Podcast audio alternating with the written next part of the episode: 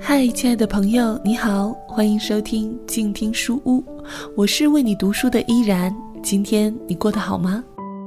最近有没有什么好书想要和我分享呢？欢迎你留言给我。今天我要和你分享的呢，是由北大出版社授权录制的《说说青春那些事儿》男生篇，作者孤一。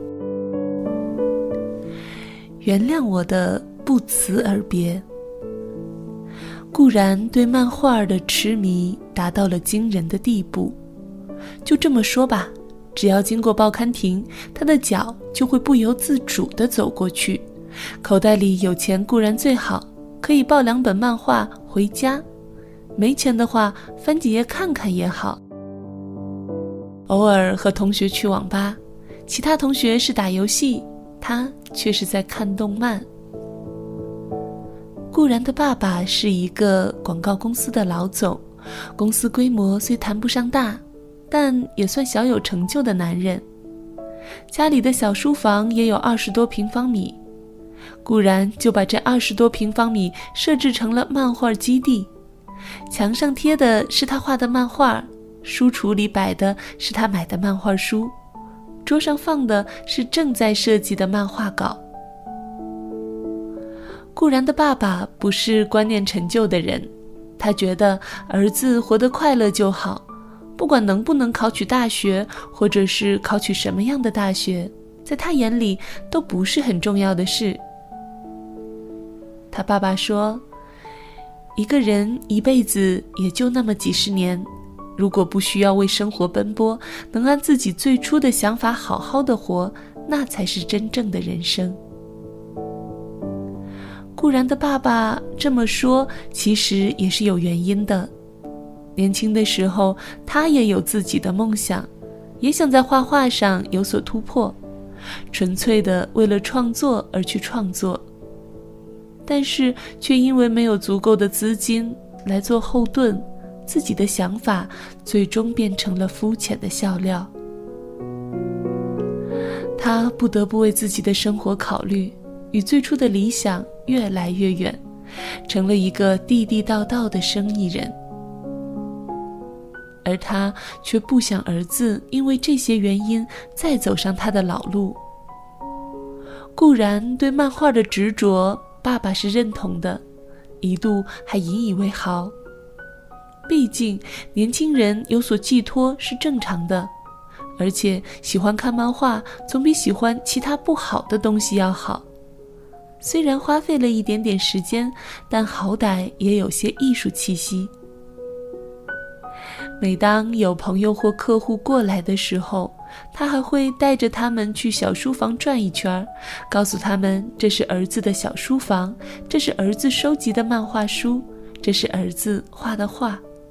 然后在一片恭维声中，他也得到了极大的满足。爸爸的默许无疑助长了顾然对漫画的热爱，他肆无忌惮地沉溺在漫画的海洋中，醒着是漫画，睡着还是漫画，半梦半醒的时候也还是漫画。终于有一天，老师的一个电话打来，一下子把顾然的爸爸惊醒了。老师说。我们一直提倡学生有选择的看书，一个原因是为了应付考试，希望学生能从好的书中扩大一些见地，积累一些好词好句。另一个原因呢，是好书充满了正能量，能起到正面引导的作用。我这个电话不是说固然喜欢看漫画不好，但是他对漫画已经达到了饥不择食的地步。现在的漫画质量良莠不齐，选择不当或许会造成不良的影响。老师打这个电话是因为顾然在学校打人了。之后他非但没有认错，而且还摆出一副迎风而立的大侠站姿，一份为天下苍生我不入地狱谁入地狱的劲头。老师对他的这种表现感到很意外，就找到班上的同学了解情况，和他交好的几个同学反映，固然的漫画越来越偏向暴力与血腥。固然的爸爸那天早早的就下了班，认真的去了儿子的书房。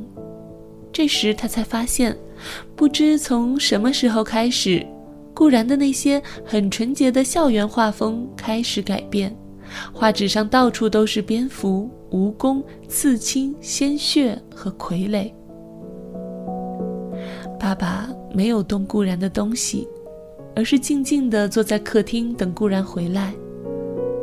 他不想去指责，但眼睛里却流露出了心痛。他想到当年他放下画笔时的无奈，面对儿子，又如看到了当年的自己。想到这里，他不能自已。爸爸给儿子留下了一封书信，走出了家门。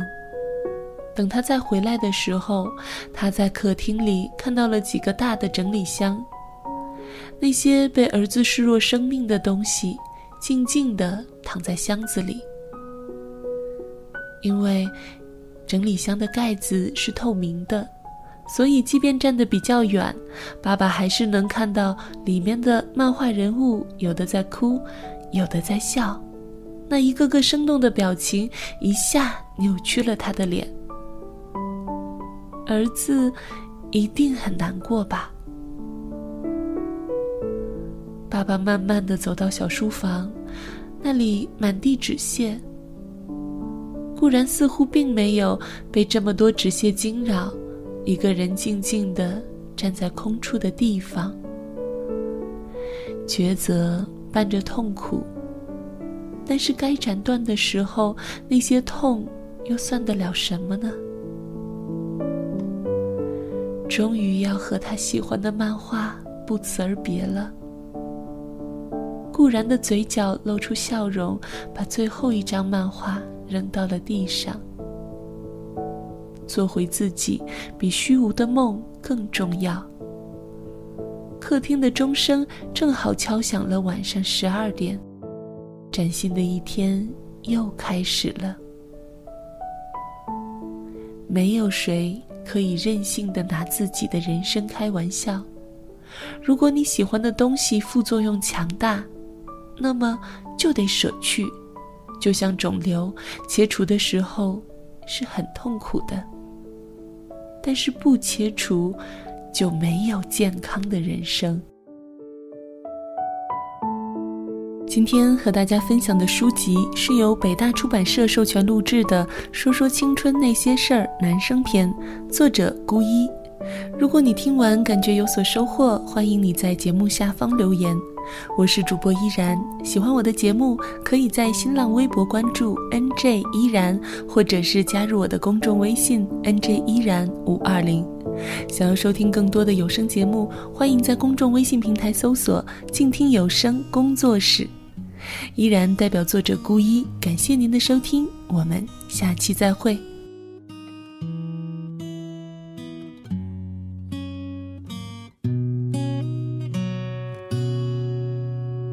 的双眼是我暗夜里的灯火，那望穿了浮世的梦。在梦里，在雾里，在地